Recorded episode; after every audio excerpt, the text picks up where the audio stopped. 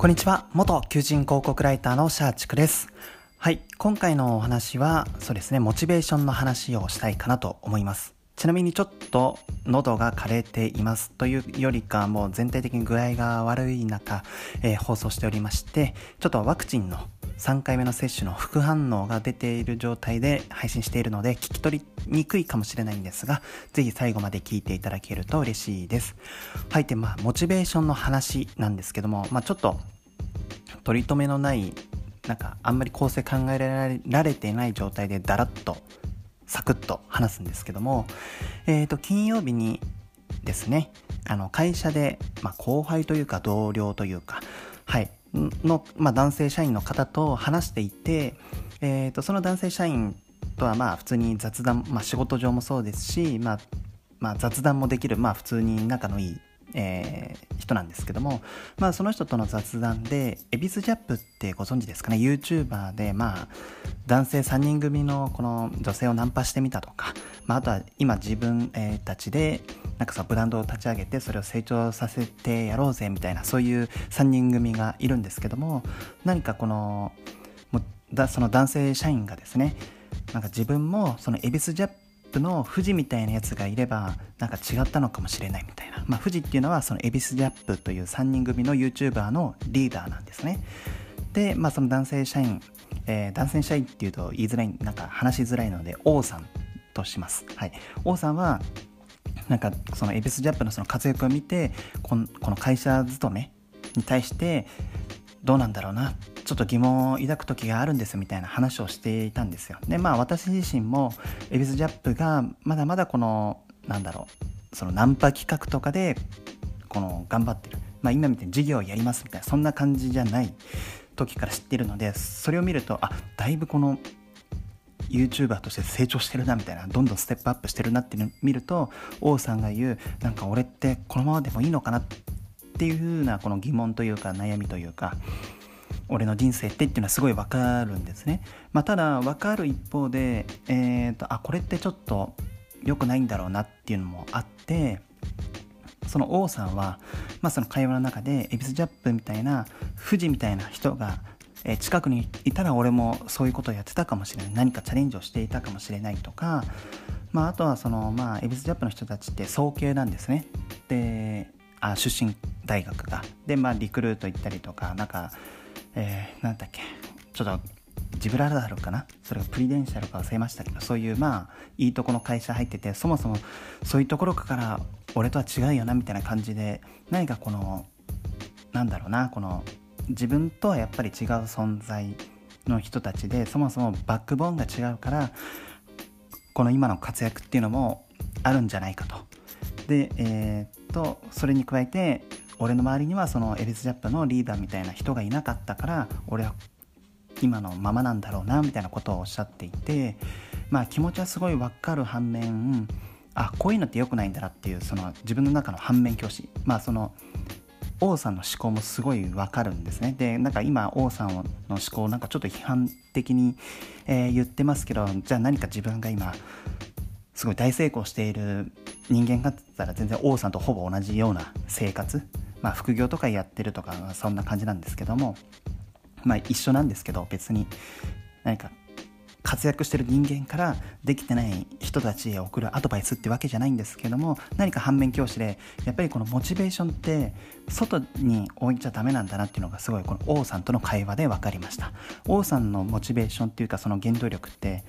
やっぱり人由来になっちゃうんですよ。はい。まあ例えばそれがエリス・ジャップの富士みたいな人が近くにいたら俺も流行ってたかもしれない。要はそれって結局自分のなりたい生き方ってその場にその自分の近くにそういう人がいたら初めて発動するみたいなそういう条件みたいなそういうトリガーみたいな状態じゃないですか。なので結局そのモチベーションだったりとか自分のこの決断が全部他人由来になってるんですね。でこれってやっぱり良くないなと思っていて結局つまりは自分でなんだろうどうこうできないスタンスなわけじゃないですか。まあ、そこで言ったら自分は振り返ると何かこのそ誰他人由来というか外由来のモチベーションってなくてなんか普通に自分で稼ぎたいなっていうのがあってあとは、えー、まあ会社員での働き方に疑問があってこれだけの収入ってどうなんだろう、まあ、あとは人生設計なんか100年。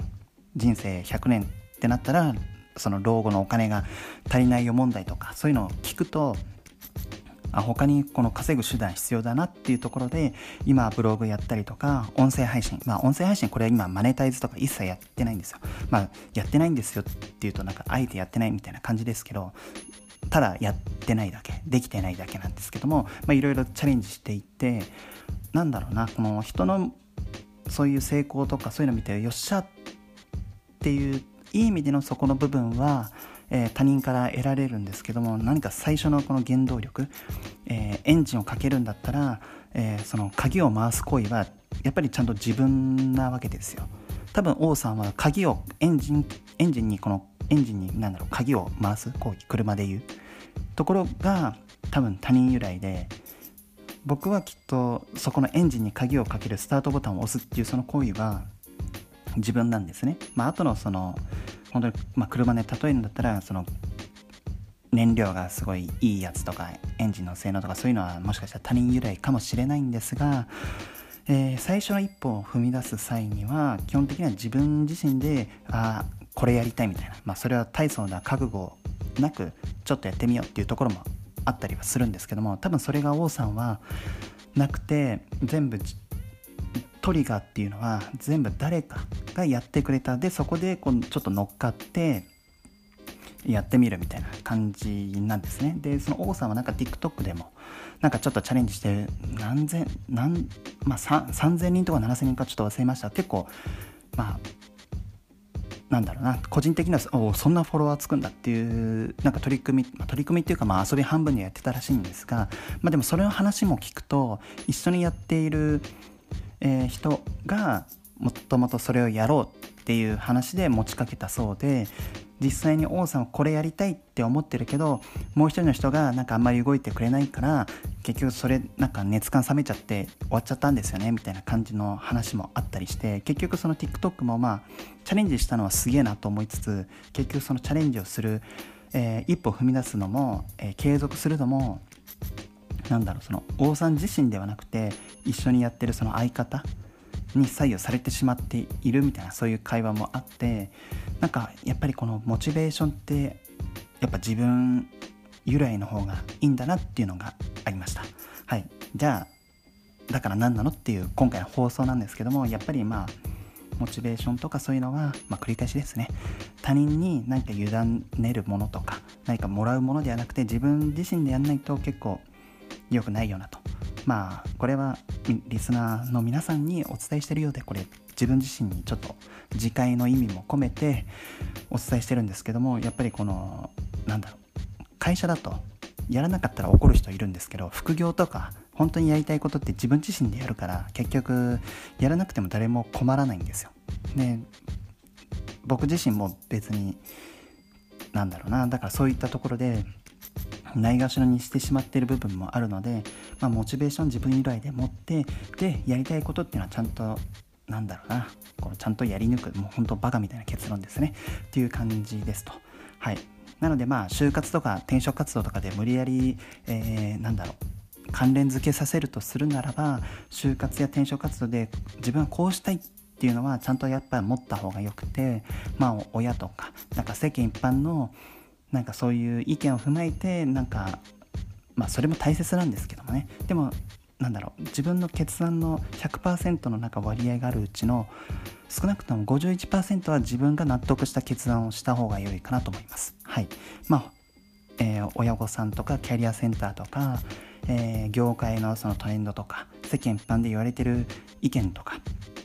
常識とかもいろいろそういうのをひっくるめて、まあ、人生の決断ってすると思うんですけどそれを100の割合うち、えー、過半数を他人に委ねてしまうと結局後悔した時に後悔しきれない部分があるかなと思っていてまあ51過半数は全部自分が納得して決めたっていうんだったら